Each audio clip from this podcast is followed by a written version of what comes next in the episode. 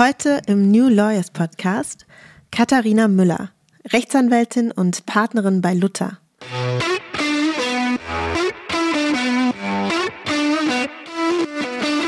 Einerseits ist es sehr menschlich, es ist sehr politisch und auf der anderen Seite ist es an manchen Stellen auch einfach zutiefst juristisch oder einfach die Sachen richtig aufbohren muss, gucken muss, wie ist denn das jetzt eigentlich? Was passiert denn da eigentlich, wenn wir den Betrieb kaufen, den dann aufspalten etc. Ne? Also es ist so, es hat, es hat von allem etwas. Es ist bunt.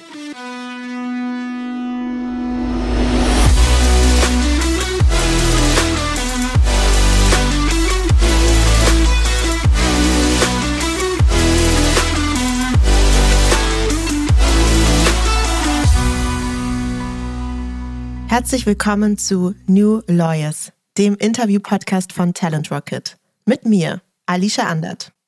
Bevor wir zu meinem heutigen Gast kommen, ein Hinweis vorab. Talent Rocket bietet dir nun noch bessere Einblicke in spannende Arbeitgeber und zeigt dir Arbeitgeberbewertungen von aktuellen und ehemaligen Mitarbeiterinnen und Mitarbeitern. Schau im Talent Rocket Profil des Arbeitgebers deiner Wahl vorbei und wirf einen Blick hinter die Kulissen oder hilf anderen Juristinnen und Juristen mit deinen bisherigen Erfahrungen, indem du deinen aktuellen oder ehemaligen Arbeitgeber auf Talent Rocket bewertest. Und nun zu meinem heutigen Gast. Eigentlich wollte Katharina Müller Prozessanwältin werden. Heute ist sie Fachanwältin für Arbeitsrecht und Partnerin der Großkanzlei Luther. Wir sprechen heute nicht nur darüber, wie das passieren konnte, sondern auch über ihren Weg zu Luther, wie sie ihre Rolle als Partnerin sieht, über das erst jüngst ausgezeichnete Weiterbildungsprogramm Dieb der Kanzlei und was es mit dem Arbeitsvertrag eines ihrer Mandanten, nämlich Tonys Chocolonely, auf sich hat. Das werden wir heute besprechen. Schön, dass du da bist, Katharina Müller. Vielen Dank für die Einladung. Ich freue mich hier zu sein. Das ist sehr, sehr schön. Und du kriegst eine richtig coole Icebreaker-Frage, wobei ich zugeben muss, dass sie ein bisschen schwer ist, weil man sehr, sehr weit zurückblicken muss auf sein Leben. Und zwar möchte ich von dir wissen, was war denn der lustigste Moment in deinem Leben? Der lustigste Moment in meinem Leben. Ob es der lustigste war, weiß ich nicht. Aber was mir spontan einfällt, ist unser Skiurlaub vor vier Jahren. Ich muss dazu sagen, ich habe nicht wie viele andere als Kind Skifahren gelernt, sondern habe so mit Mitte 30 das erste Mal auf Skiern gestanden. Und also ich würde es mal so ausdrücken, mein Mann hatte davon mal ein Video gemacht und ich habe gesagt, bitte, bitte sag mir, dass das Slow-Mo ist, was du aufgenommen bist. naja, also der lustigste Moment, ich bin also mit meinem Skilehrer so schön diese Piste runtergefahren und irgendwie habe ich Angst bekommen, dachte, oh mein Gott, ist das schnell, oh mein Gott, ist das schnell. Bin also rechts von dieser Piste abgebogen in den Tiefschnee und da dann natürlich richtig schön zum Liegen gekommen. Sah super ja. aus. Bin also da nach einem größeren Lachflash wieder rausgekrabbelt und am nächsten Tag mit meinem Mann und meinem Bonussohn da lang gefahren. Und man konnte also wunderbar diese Spur noch sehen, was dann dazu führte, dass mein Sohn vor Lachen, der gut Ski fahren kann, äh, leider von den Skiern kippte. Also das war ein sehr lustiger Moment in meinem Leben, muss ich sagen. Das klingt wirklich so wie in einem Comic, wo man dann immer noch so die Spuren von den Leuten sieht. Ja, da war lustig. auch, glaube ich, außer mir keiner reingefahren, weil es gab keinen Grund, dort abzubiegen. mein Vater musste damals tatsächlich auch mit mir, ich glaube mit Mitte 40 ähm, noch Skifahren lernen oder Anfang 40 muss er gewesen sein und ich war so fünf und er war dann Anfang 40 und wir waren dann in der gleichen Schulstunde, ja so Skischulstunde quasi unterwegs. Also tut mir immer leid, die armen Erwachsenen, ne, die das nicht als Kinder gelernt haben. Ja, es ist so deprimierend, wenn die alle an dir vorbeifahren und ja. du.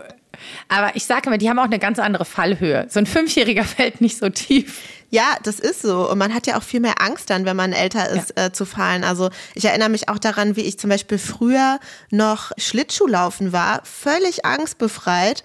Und wenn ich jetzt irgendwie heute mich auf Schlittschuhe stelle, dann habe ich wirklich Todesängste. Da bewege ich mich auch in Slow Motion die ganze Zeit. Also den Mut muss man vielleicht auch erst wieder lernen.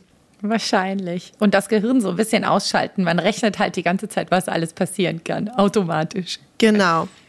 Ja, kommen wir zu den juristischen Themen und zwar vor allem natürlich zu deiner Karriere und wie du da eigentlich so hingekommen bist.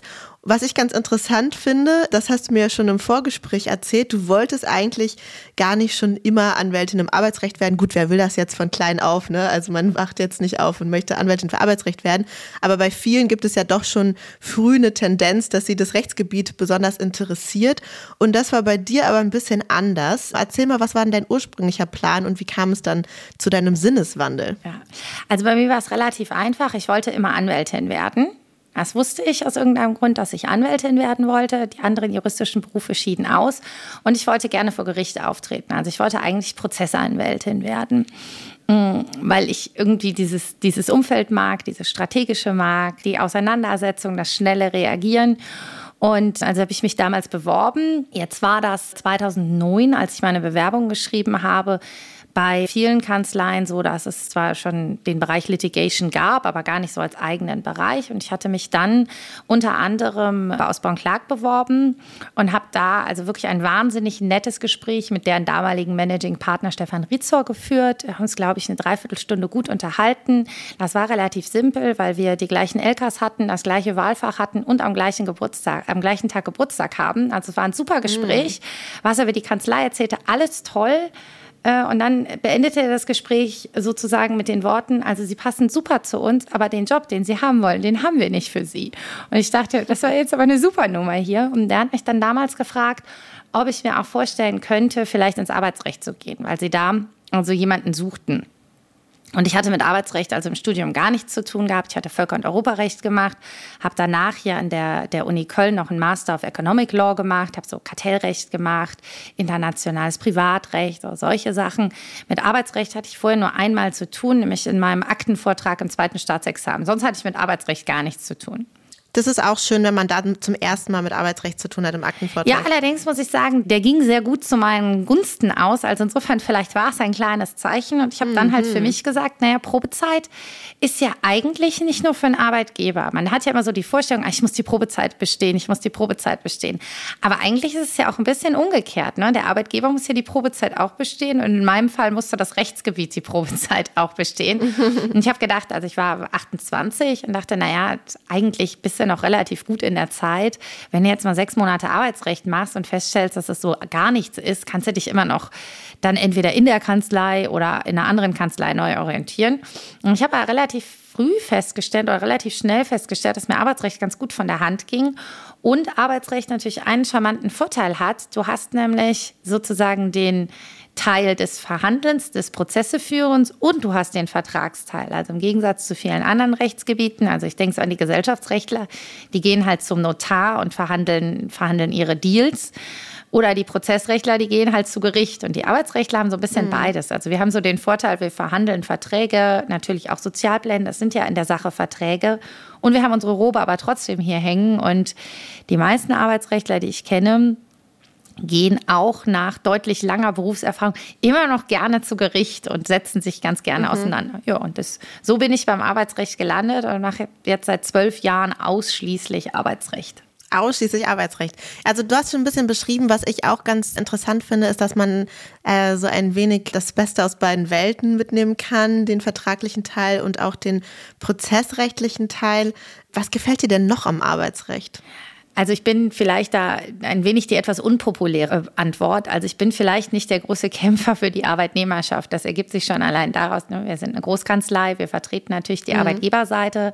Was aber das Arbeitsrecht, finde ich, so interessant macht, das ist zum einen unglaublich politisch. Also es keinen Koalitionsvertrag finden, in dem nicht Themen drin sind, die uns unmittelbar betreffen. Ne? In der Corona-Krise mhm. waren wir irgendwie, und zwar nicht so, wie man dachte, so nach jetzt gibt es überall die Betriebsschließung, Kurzarbeit etc. Ja, gab es alles auch.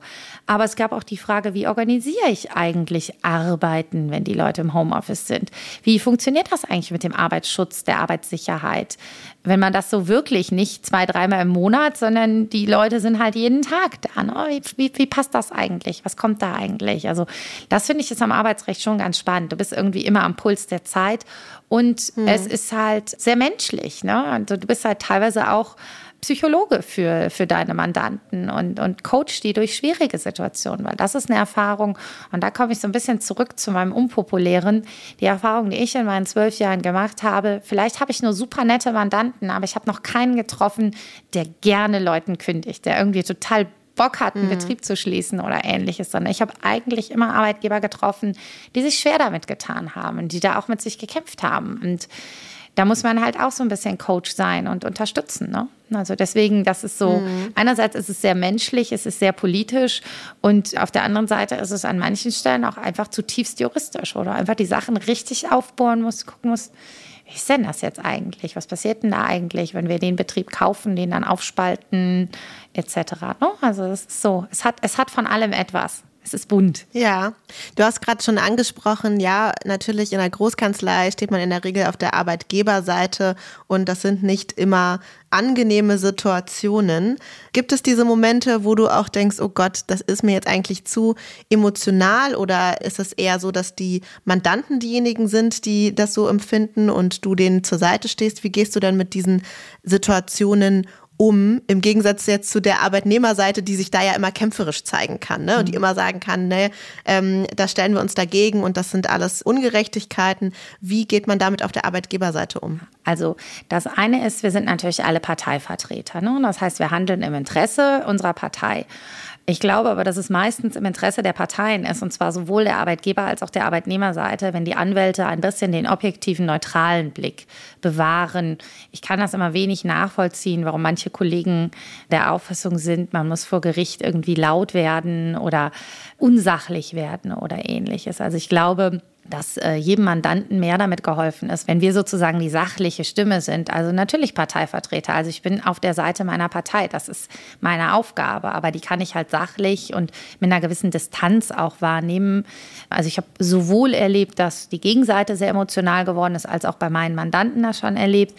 Ich versuche meine Mandanten dann immer so ein bisschen da wieder wegzuholen, weil das einfach nicht zielführend ist. Ne? Und das ist halt nicht der Streit, den man zu Hause führt, sondern das ist halt eben, es geht halt immer noch einfach im, im, im Kern der Sache ums Berufsleben.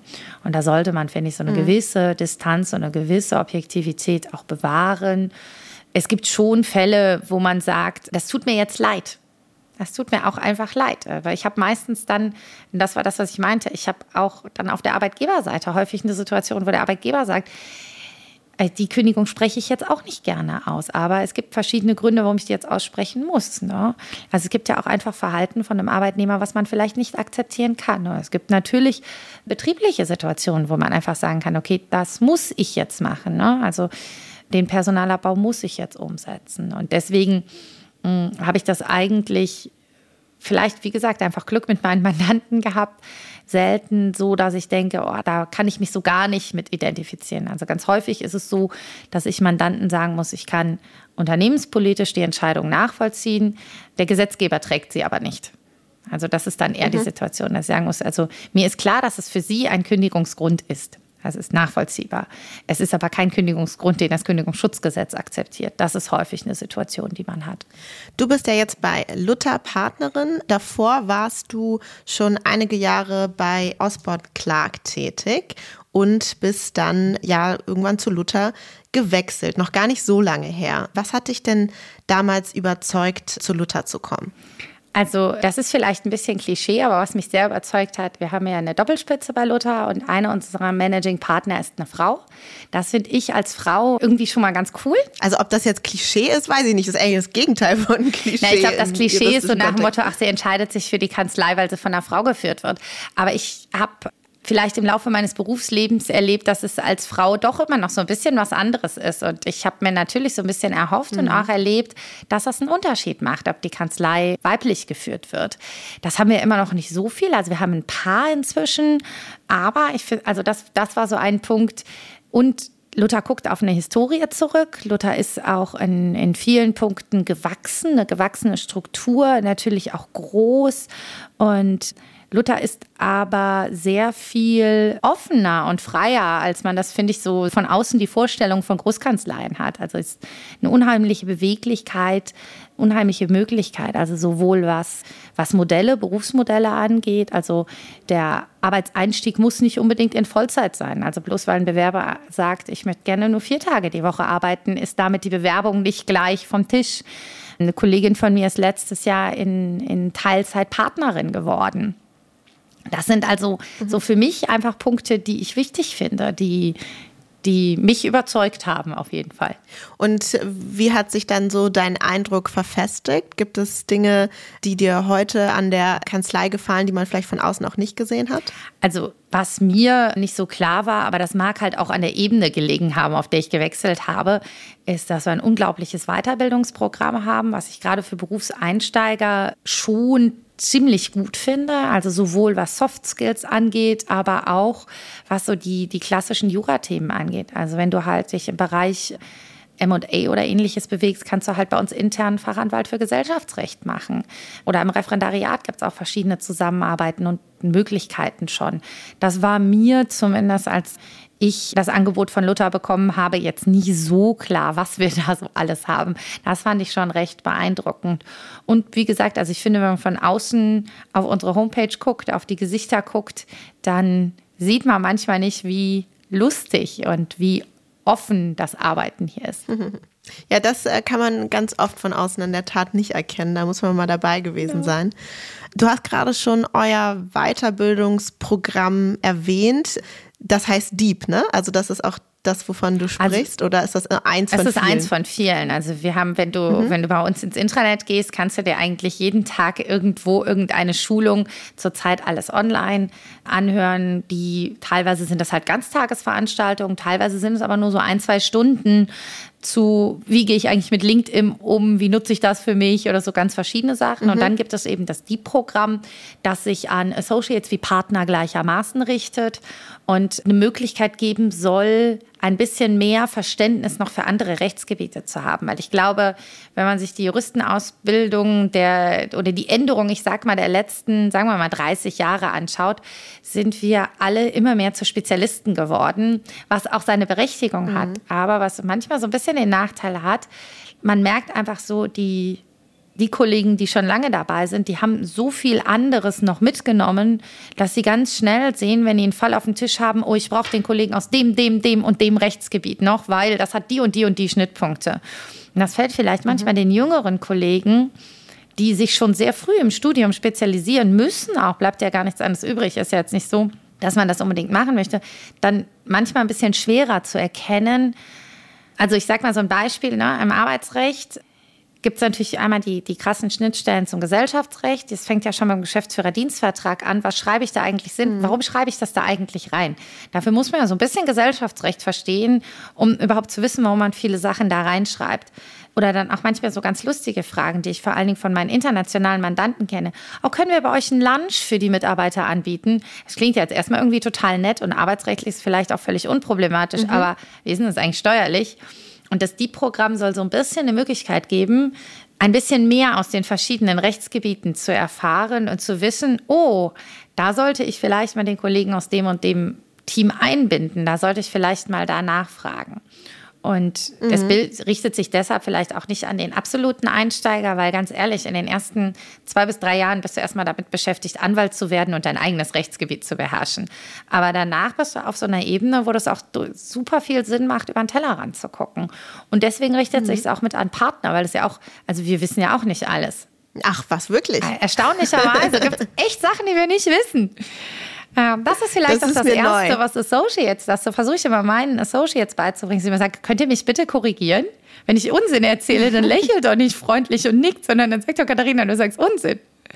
Also das ja, das ist total gefährlich. Ja. Ne? Also wenn man, so, wenn man so eine Hierarchiestufe da eingebaut hat oder so eine Art miteinander zu kommunizieren, dass sich Leute gar nicht mehr trauen, einem zu sagen, wenn man irgendwie so völlig auf dem Holz ist. Ja, ich glaube auch manchmal ist ähm, das halt so die Vorstellung, ne, was du gerade so witzig sagtest, mhm. naja, Partner können sich doch nicht irren. Und ich glaube, manchmal ist das sowohl bei den Referendaren als auch bei den jungen Associates so die Meinung, ich darf meinen Partner nicht kritisieren. Und das ist, ja. die meisten Partner, die ich kenne, sagen aber, naja, ich gebe dir die Sache, ja, weil du hast jetzt drei, vier Stunden Zeit oder auch einen ganzen Tag, dich mit dieser einen Frage zu beschäftigen.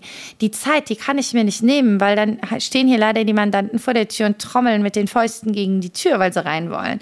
Also sprich, mhm. genau dafür brauchen wir ja die jüngeren Kollegen, die noch ganz anders wissenschaftlich daran gehen, die da auch die Zeit haben einzusteigen. Aber wie du sagst, also man muss halt als erstes dieses, diesen Glauben einreißen, der Partner darf nicht kritisiert werden, der weiß alles und der geht über Wolken. Also, also ich will jetzt nicht sagen, dass es sie nicht gibt, es gibt sie bestimmt, aber die Kollegen, mit denen ich gearbeitet habe, auch als ich selber noch Associate war, waren eigentlich immer dankbar für Hinweise. Also ich habe da, manchmal muss man mit denen ein bisschen mehr diskutieren, mit anderen ein bisschen weniger, aber ich habe mhm. da noch keinen erlebt, der mich rausgeschmissen hat, weil ich gesagt habe, ich habe eine andere Meinung. Man muss sie gut vertreten, die Meinung. Das sollte man können. Das auf jeden Fall. Das ist aber auch ja eine juristische Kompetenz im Grunde genommen, ähm, argumentieren zu können. Aber ich glaube, dass das relativ schnell passiert, dass man diese Ebenen einzieht, auch ohne dass man das möchte. Man muss da sehr aktiv mhm. dagegen gehen. Also man darf nicht erwarten, dass es von alleine passiert. Ich kenne das selbst in meinem eigenen kleinen Unternehmen. Ja, also ich muss auch den Leuten, die natürlich ähm, alleine von der Seniorität unter mir stehen, aktiv sagen, dass sie bitte Feedback geben sollen, dass sie kritisieren sollen, dass sie genau dafür da sind, dass wir nicht einfach nur in eine Richtung blicken und schauen und genau deswegen holen wir uns unterschiedliche Perspektiven, aber man muss sie immer wieder dazu auffordern, mhm. aktiv und wir sind jetzt ein Unternehmen, was jetzt nicht in der klassischen Partner-Associate-Struktur funktioniert und trotzdem ist dieses Problem sehr real. Deswegen finde ich es eigentlich eine ganz gute Idee, dass man in dem Deep-Programm das auch zusammenpackt, also dass man auch die unterschiedlichen Hierarchiestufen in ein Programm zusammenpackt und das wurde ja jetzt auch gerade ausgezeichnet, tatsächlich, dieses Programm. Ne? Ja, das hat uns auch sehr gefreut. Also gerade die Kollegen Christian Kuss insbesondere, die sich auch sehr darum bemüht haben, ähm, das aufzubauen. Das ist vielleicht noch so ein Punkt, der mir gut gefällt. Also ich kenne das durchaus, dass man sehr darum kämpfen muss, dass die Associates auch die Zeit bekommen, an sowas teilzunehmen. Und das ist hier so ein mhm. bisschen verdrehte Welt. Das wird hier sehr geschätzt und sehr befürwortet, dass sie das tun. Also den Partnern, die Partner haben auch die Aufgabe, dafür Sorge zu tragen, dass die Associates an sowas teilnehmen. Trotzdem hat mhm. Herr Christian natürlich arg daran gearbeitet, Referenten zu finden. Und also ich hatte das, das, das große Vergnügen mit einem Kollegen aus Essen, ähm, Klaus den arbeitsrechtlichen Teil zu bestreiten. Genau, haben der Christian und der Klaus mich gekascht, als ich gerade irgendwie drei Wochen bei Luther war und gesagt, komm, machst du mit. Ich im jugendlichen Leichtsinn, totale Blauäugigkeit und Begeisterung. Ja, super. Habe dann festgestellt, das war doch wieder mal mehr Arbeit als gedacht. Hat aber einfach auch tierisch Spaß gemacht. immer mehr, gemacht. als man denkt, ne? Ja, es hat aber auch tierisch mhm. Spaß gemacht, weil du halt du, du challengest dich ja auch selber, ne? weil du ja, du, mhm. du trägst davor, ne? du, Homeoffice funktioniert so und so und so und erzählst dein Ding, sondern hast du die Kollegen aus den anderen Fachbereichen, die plötzlich Fragen stellen. Und das ist ja für dich selber, da lernst du ja auch nochmal super viel über deren Blickwinkel. Ja. Ne? Also gar nicht, juristisch solltest du es durchdrungen haben, das wäre schon sinnvoll, aber du lernst ja auch nochmal, was für Fragen eigentlich kommen können. Und das finde ich schon, schon cool. Das macht schon Spaß. Ja, klingt auf jeden Fall sehr spannend. Ich muss auch mal ein bisschen so auf diese ganze Großkanzleischiene kommen, denn Großkanzleien haben natürlich trotzdem einen bestimmten Ruf, also insbesondere was den Workload angeht, Work-Life-Balance, gibt es das überhaupt? Und du bist ja tatsächlich auch Partnerin bei Luther und da so zumindest die Vorstellung ist es nochmal extremer, vielleicht noch als wenn man Associate ist. Kannst du mal ein bisschen erzählen, wie sieht denn dein Alltag tatsächlich aus? Hast du noch ein Leben neben der Kanzlei? Ja, ich habe noch ein Leben neben der Kanzlei. Also ich glaube, das, was sich tatsächlich verändert hat, so in den letzten, aber schon länger, 30, 40 Jahren ist, also ich glaube, früher war das so, du bist irgendwann Partner geworden und von da an haben deine Lemminge deine Arbeit gemacht. Das ist heute definitiv oh, leider oh, nicht nett. mehr so. Also leider ist es heute in der Tat so. leider, leider. Ähm, leider zum Glück, das ja, kann man, glaube ich, so ein bisschen flapsig leider sagen. Es ist schon so, dass die Partner halt mindestens genauso viel arbeiten. Also so, zumindest sollte es so sein. Ne? Also ich persönlich habe damals als Associate schon gedacht, also die bezahlen mir so viel Geld, dass ich hier nicht um 17 Uhr nach Hause gehe, versteht sich irgendwie von alleine. Das fand ich auch relativ logisch. Also muss ich auch sagen, also wer da mir irgendwie erzählt, ich verdiene ein unglaubliches Geld und gehe um 17 Uhr nach Hause, das ist meine Vorstellung, das ist, glaube ich, einfach, das, das passt einfach nicht überein. Ich finde, worauf man Anspruch hat, und das ist auch Aufgabe der Partner, ist gut auszubilden. Mhm. Ja, also, dass du sagen mhm. kannst, du kriegst das mehr Zeit, dir Sachen anzugucken und du bekommst das Feedback und es wird dir erklärt, warum, wieso, weshalb das so gemacht wird. Und dann, also was ich selber mache, ist, naja, wenn einer am Wochenende arbeitet, dann bin ich das. Aber ich mache das zum Glück auch nicht regelmäßig. Also es gibt, ich mache viel mit den Kollegen aus dem Gesellschaftsrecht, ich mache viel MA-Deals. Und dann ist es halt schon häufiger so. Mhm. Wenn dann halt irgendwie am nächsten Tag beurkundet werden soll und da ist noch was zu klären, dann wird das halt später. Dann ist das eben so. Das muss man mögen. Ja? Also ich Gibt, es gibt auch Kollegen aus dem, aus dem Arbeitsrecht, die sagen, also diese ganzen Due Diligence und Deals, das ist nicht meine Party, das mache ich nicht. Ich mache das gerne. Ich finde das lustig, mir macht das Spaß. Aber ich habe sehr wohl und sehr gerne noch ein Leben nebenher. Also ich bin so in der Regel aber das ist ein bisschen Typfrage. Ne? Also wir haben einen Kollegen, einen Partnerkollegen, der schlägt irgendwann zwischen 11 und 12 Uhr auf und ist dann auch bis spät abends da. Ich habe viele Kollegen auch und zu denen gehöre ich auch, die sind eigentlich zwischen 8 und 9 hier und wir sind dann auch ebenso rund um 19 Uhr 19.30, 20 Uhr durch die Tür durch. Es gibt immer Zeiten, also bei mir ist das immer schon gewesen, die letzten drei Monate des Jahres, wobei das Jahr am 23. Dezember endet. Natürlich. Selbstverständlich. Und dann endet auch alles andere, also sozusagen Weltuntergang. Alles muss bis dahin erledigt sein. Also deswegen die letzten mhm. drei Monate des Jahres, ich sage immer jedem jungen Associate, ich fange irgendwann Ende September an zu rennen und kurz vor Weihnachten, ne, 23. Dezember, kann ich dann wieder durchatmen. Gibt auch Kollegen, die haben, also die Prozessrechtler, wenn dann Verjährung und so, die rennen bis zum 31. durch. Ne? Also das ist irgendwie. Das stimmt. Das ist der Nachteil im, im Prozessrecht ja. tatsächlich. Aber dafür können sie sich die, haben sie ein bisschen längere Fristen ja. und sowas regelmäßig. Genau, ähm, das, das stimmt. ist doch ein bisschen entspannter als M&A zumindest. Genau, das stimmt. Ja, aber das ist also so in der Tat so, dass man sagen muss, du hast schon Hoch- und Tiefzeiten. Also in den Sommerferien ist es traditionell was ruhiger. Ich nehme es mir auch raus. Also ich bin seit, glaube ich, fünf, sechs Jahren, bin ich jeden Sommer drei Wochen im Urlaub. Und die drei Wochen nehme ich auch. Ja. Ich nehme auch meinen Urlaub. Also ich gehöre zu den Leuten, die ihre Urlaubstage Ende des Jahres bis auf ein, zwei Tage aufgebraten haben. Und das ist eigentlich bei vielen meiner Kollegen so. Also das ist auch so ein bisschen ein Sinneswandel, weil wir, glaube ich, schon alle erkannt haben, dass es sowohl für die Partner als auch für die Associates nichts bringt, wenn man sich total verheizt. Also du musst irgendwo auch Ruhezeiten haben und man muss sich auch erholen. Und ich mache das in meinen drei Wochen im Sommer. Du hast auch, mir glaube ich schon im Vorgespräch erzählt, äh, da wusste ich dann, dass das Arbeitsrecht zum Beispiel nie etwas für mich sein könnte, dass die Arbeitsrechtler doch eher diejenigen sind, die tendenziell Frühaufsteher sein müssen. Kannst du das mal erläutern? Ja, das ist bei uns halt häufig so, ne, wenn du in vielen anderen Rechtsgebieten hast mit der Rechtsabteilung zu tun. Das sind auch Juristen. Juristen sind ja tendenziell, na, keine Vorlesung beginnt vor Viertel nach neun. na, das ist ja bei den Wirtschaftsleuten zum Beispiel anders. Da gibt es ja 8 Uhr Vorlesungen, die gibt es ja bei den Juristen nicht. Also vor Viertel nach neun. Ich hatte die die noch damals. Nee, bei mir ja, ich bin davon traumatisiert. In Bonn gab es die nicht. Also in Bonn Jura studiert vor Viertel nach neun ging die Welt nicht auf. Und also das erste Mal habe ich das halt erlebt, als ich diesen, diesen Master in Köln gemacht habe und plötzlich VWL und BWL hörte und die Vorlesung um 8 Uhr begann. Ich dachte, was ist das denn Gruseliges?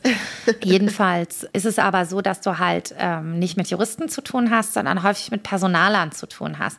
Und mhm. Personaler haben die Angewohnheit, also ich habe viele von denen, die sind halt um 7 Uhr morgens im Büro. Wahnsinn. Die sind aber dann halt auch um 16, 17 Uhr aus dem Büro raus. Ne? Und wenn du selber jetzt erst um 11 anfängst, hast du halt eine sehr kurze Zeit, in der du mit denen kommunizieren kannst und denen die Sachen lieferst. Ne? Und wenn du eben halt auch guckst, dass du deswegen, also ich bin also 7 Uhr, dann muss bei mir schon wirklich gerade hier total landunter sein, damit ich so früh im Büro bin. Mhm. Ähm, ansonsten ist ist dir aber, ist dir aber gut daran getan, halt morgens früh auch erreichbar zu sein. Ne? Also mhm. ist in der Tat so. Deswegen ist der, der gemeine Arbeitsrechtler häufig früh im Büro. Hat den Vorteil, dass er dafür aber auch häufig eben um 19 Uhr durch die Tür ist. Ne? Wenn er halt erst um 11 kommst, bist du eigentlich um 19 Uhr durch die Tür. Das schaffst du einfach nicht.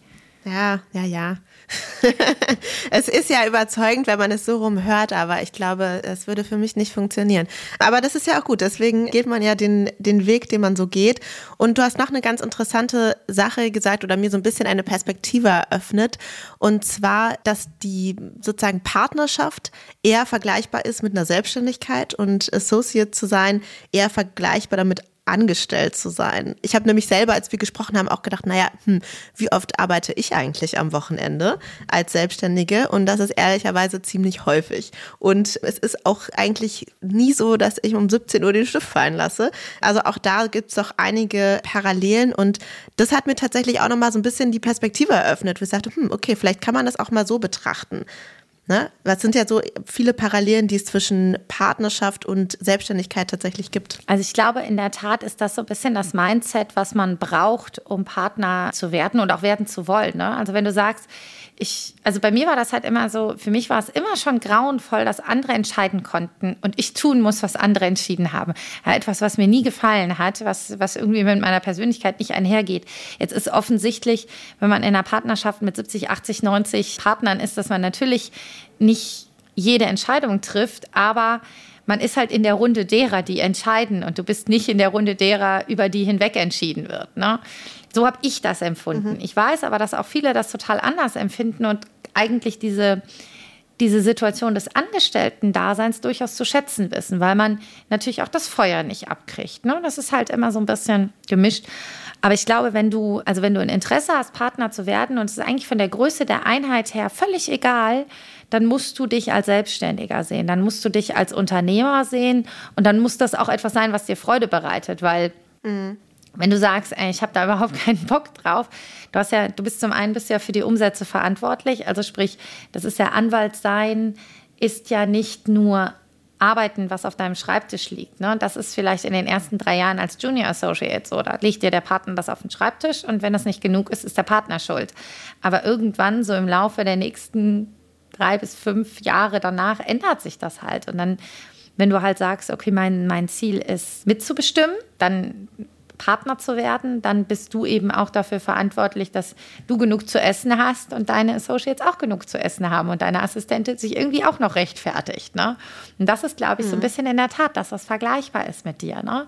Also du, du, du bist halt dafür verantwortlich, dass die alle beschäftigt sind und alle irgendwo sich, sich rechtfertigen, da zu sein. Ne? Und wenn du das, das nicht ranbringst, dann ja, ist es halt auch dein Problem. Ja. Und dann ist es halt in der Tat auch so, es ist natürlich auch eine andere Flexibilität, ne? die erschaffst du dir halt auch. Also ich war beispielsweise letzte Woche im Urlaub, also der Rest der Familie hat Urlaub in der Schweiz gemacht und ich wusste vom, vom Workload her, ich schaffe es nicht, fünf Tage inklusive jetzt den Feiertag am Montag frei zu machen. Und dann habe ich halt gesagt, okay, working elsewhere ich nehme meine Arbeit mit und ich stehe dann halt echt früh auf und arbeite halt von 6 Uhr an meine Stunden runter und habe dann am frühen Nachmittag frei.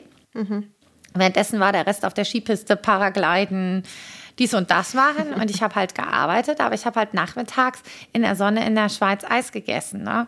Und das ist halt natürlich der Partnervorteil. Du kannst dich halt so organisieren, dass da viel geht. Da geht auch bei den Associates, aber das ist als Partner natürlich einfacher. Auf der anderen Seite musst du eben halt auch wenn du eigentlich drei Wochen Sommerurlaub machen wolltest und da kommt irgendwas rein, bist du auch der am Ende des Tages, der sich dann gegebenenfalls darum kümmern muss, das zu machen. Ne? Ja, das sind halt die Vor- und Nachteile. Aber auf jeden Fall fand ich das mal ganz spannend, das auch aus dieser Perspektive zu betrachten. Und jetzt müssen wir aber noch unbedingt zu einem richtig, richtig coolen Fall kommen. Und zwar zu einem Mandat von euch, nämlich die Firma Tony's Chocolonely. Also ein niederländischer Schokoladenhersteller. Und das ist deswegen so cool, weil du hast deine Arbeitsrechtbrille und jetzt komme ich mit meiner Legal Design Brille. Denn ein Fall von Tony's Chocolonely ist quasi ein Paradebeispiel für einen Legal Design Fall. Tony's Chocolonely hat nämlich einen sehr besonderen Arbeitsvertrag entworfen. Der sieht absolut nicht aus wie ein Vertrag, muss man mal als allererstes sagen. Das ist ein Two-Pager, also sind wirklich nur zwei Seiten. Und der ist erstens sehr, sehr bunt gestaltet im Tony's Chocolonely Design. Also wenn man die Schokoladenverpackungen kennt, das sind die, die einem immer so bunt im Supermarkt entgegenstrahlen. In diesem Design ist auch der ganze Vertrag gehalten.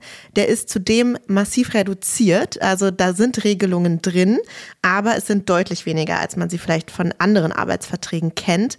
Und das Ganze sieht im Grunde genommen so ein bisschen aus wie ein Spielbrett, an dem man sich so zurechtfinden kann, wo man so durchgeleitet wird. Und der zweite, die zweite Seite dieses Two-Pages ist eigentlich nur eine Zusammenfassung der Werte von Tonys Chocolonely.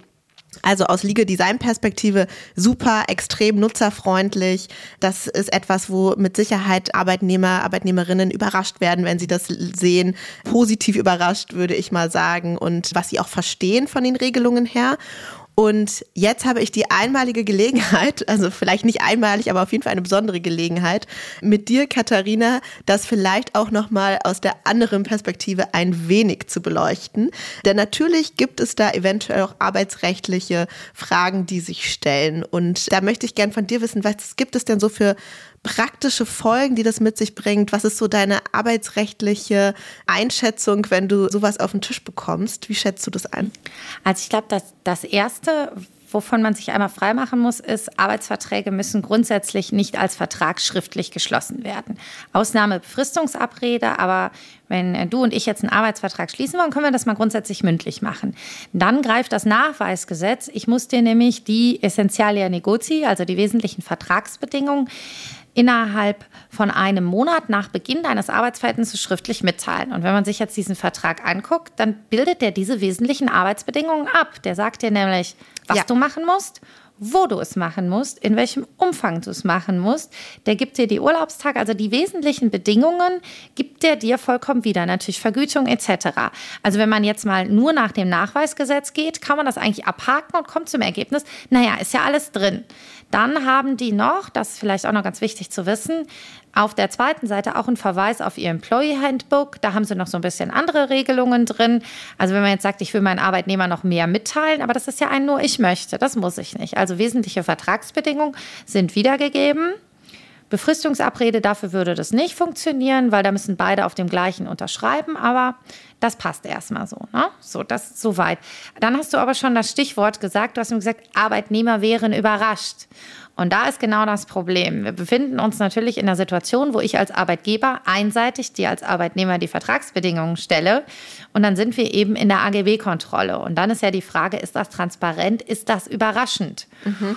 Und dann ist die interessante Frage, wenn du dich bei Tonys bewirbst, ist das dann überraschend oder ist das nicht überraschend? Und die interessante Frage wird eigentlich weniger, glaube ich, eine juristische sein als eine tatsächliche sein, nämlich vor welchem Gericht wird das zum ersten Mal entschieden werden?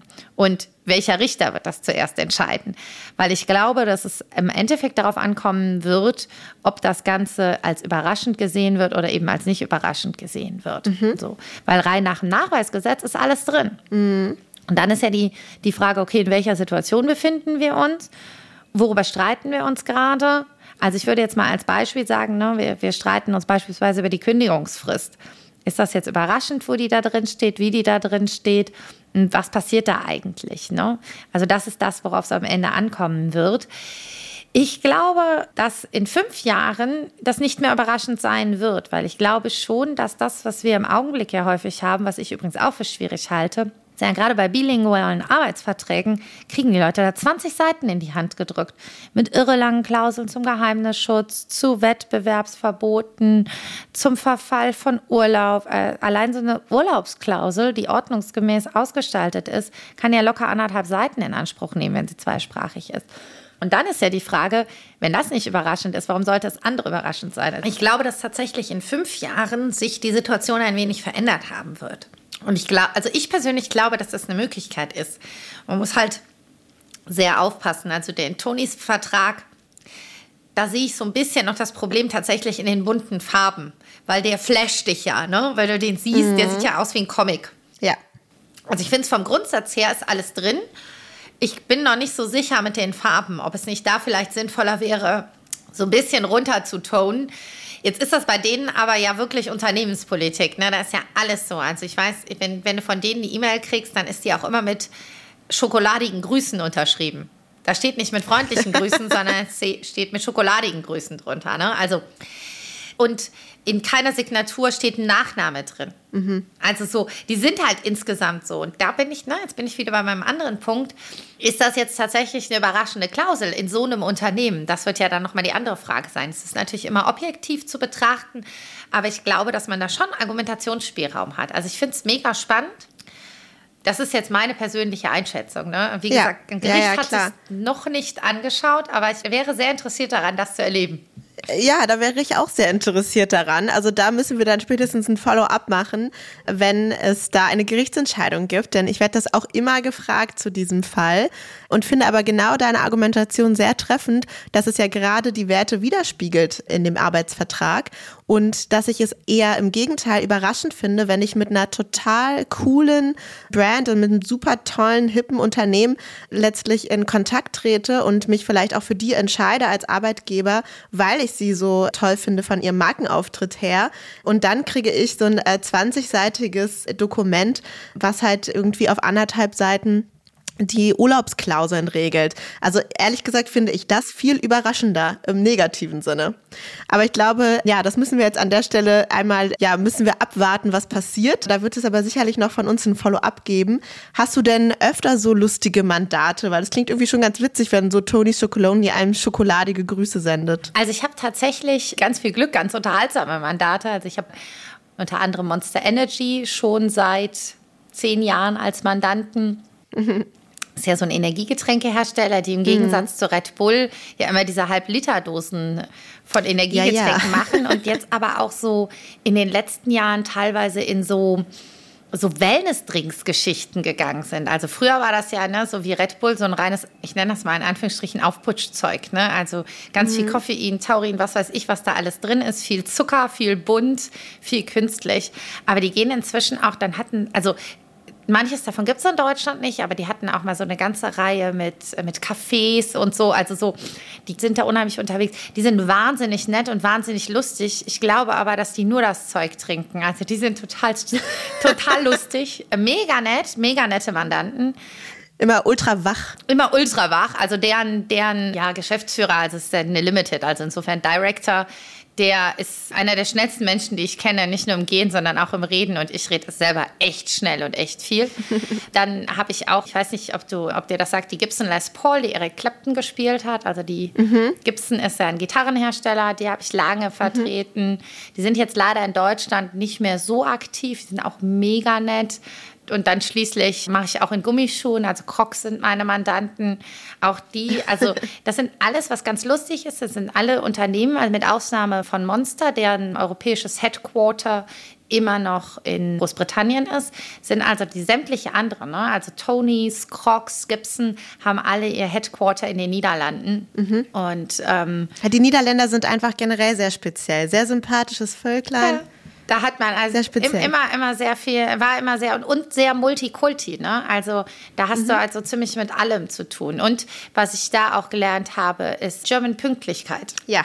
Ist etwas, was sie sehr zu schätzen wissen. Sind zwar immer wieder irritiert, dass ich, wenn ich sage, wir telefonieren um 10, auch um 10 anrufe, das ist immer, oh, you and your German Pünktlichkeit. Finde ich aber sehr nett. Das, ja, genau. in der Tat, ne? Ja, ich entschuldige mich auch meistens, dass ich zu spät bin, wenn es irgendwie 10.01 Uhr ja. ist oder so. Es ist dann immer schon sehr unangenehm. Genau so. Genau. Das stimmt. Okay, das klingt auf jeden Fall schon mal alles sehr, sehr witzig. Ähm, jetzt müssen wir natürlich noch mal ein bisschen was über dein Privatleben erfahren, außer dass du Profi-Skifahrerin bist. Das wissen wir ja jetzt schon. Aber wie gestaltest du denn dein Leben so außerhalb der Kanzlei? Mein Aufhänger ist, du hast in unserem Vorgespräch so einen lustigen Satz gesagt, fand ich, nämlich du seist aus Versehen aufs Land gezogen. Ja. Da habe ich mich auch gefragt, wie passiert das ja, denn? Das passiert aus Versehen eben. Also ich bin normalerweise eine Stadtmaus. Also ich, ich, ich, mag, ich, bin, ich lebe gerne in der Stadt. Ich finde es auch total angenehm, alles mit der Bahn, mit dem Fahrrad und so machen zu können. Ich habe aber dann den äh, Fehler in Anführungsstrichen begangen, mich in jemanden zu verlieben, der jenseits der Stadtgrenze von Köln wohnt. Noch hat man Autokennzeichen, aber ein Kölner Kennzeichen. Also insofern ist noch alles oh, gut. Ja. Und äh, deshalb bin ich also tatsächlich so ein bisschen, also für meine Verhältnisse auf dem Land ge gelandet, was glaube ich, für viele andere gar nicht, die würden darüber lachen. Allerdings müsste ich mal an den legendären Satz meiner Bonustochter denken, die zu mir sagt, das ist voll praktisch, meine Freundin wohnt nur ein Feld weiter. Das fand ich so gruselig. Aber am, am, am, anderen Ende des Feldes fängt Köln an. Also insofern geht das auch noch einigermaßen. Nee, und ich muss tatsächlich sagen, also sehr zu schätzen gewusst habe ich es also während des Lockdowns tatsächlich, weil es ist schon was anderes, wenn du... Äh, ein großes Haus mit großem Garten hast und ähm, ein paar Meter gehst und du bist im Naturschutzgebiet. Also ich habe einen mhm. kleinen Hund und bin halt mit der dann halt auch viel unterwegs gewesen. Also ich muss sagen, Ende des Lockdowns kannte mich zwar, glaube ich, jeder Baum bei uns im Wald mit Namen, aber das ist trotzdem dann schon, glaube ich, einfach was anderes. Da kann man sich schon besser bewegen. Und also seitdem ich den Hund habe, weiß ich es auch tatsächlich sehr zu schätzen. Also ich habe die regelmäßig mit im Büro. Und immer wenn ich da mit dem Hund hier am Rhein entlang gehe, denke ich, oh, überall Scherben, ist das hier dreckig, überall Müll. Das ist mir vorher auch nicht so aufgefallen. Aber mit so einem Hund, wo man immer Angst hat, dass er da reintritt oder so, merkt man dann, ja. dass Landleben vielleicht doch nicht so schlecht ist. Ja, es hat, es hat seine Vorteile. Kann ich sehr gut nachvollziehen, auch wenn ich natürlich auch total die, wie du so schön gesagt hast, Stadtmaus bin. Aber immer wenn man mal bei den Feldern ist, dann merkt man auch, dass es einen doch ganz schön runterholen kann bei so einem ja. stressigen Alltag. Auf jeden Fall, auf jeden Fall. Dann ja, wünsche ich dir auf jeden Fall auch noch einen schönen Tag heute im Büro und dann wieder später bei deinen Feldern, Bäumen und mit deinem Hund. Bedanke mich für unser cooles Gespräch. Es wird auf jeden Fall ein Follow-up zu Tony Soccoloni geben, sobald das erste Urteil da ist. Und bis dahin freue ich mich, dass wir heute miteinander sprechen konnten. Ich danke dir ganz herzlich für die Einladung. Tschüss. Tschüss. Das war Katharina Müller. Wenn dir der Podcast gefällt, dann hinterlass eine Bewertung auf Spotify oder Apple Podcasts. Es dauert nur zwei Sekunden und hilft enorm, um noch mehr Juristinnen und Juristen auf ihn aufmerksam zu machen. Du möchtest bestimmte Gäste hören oder möchtest Feedback geben? Dann melde dich gerne oder folgt dem Link, den ich euch in den Shownotes verlinkt habe.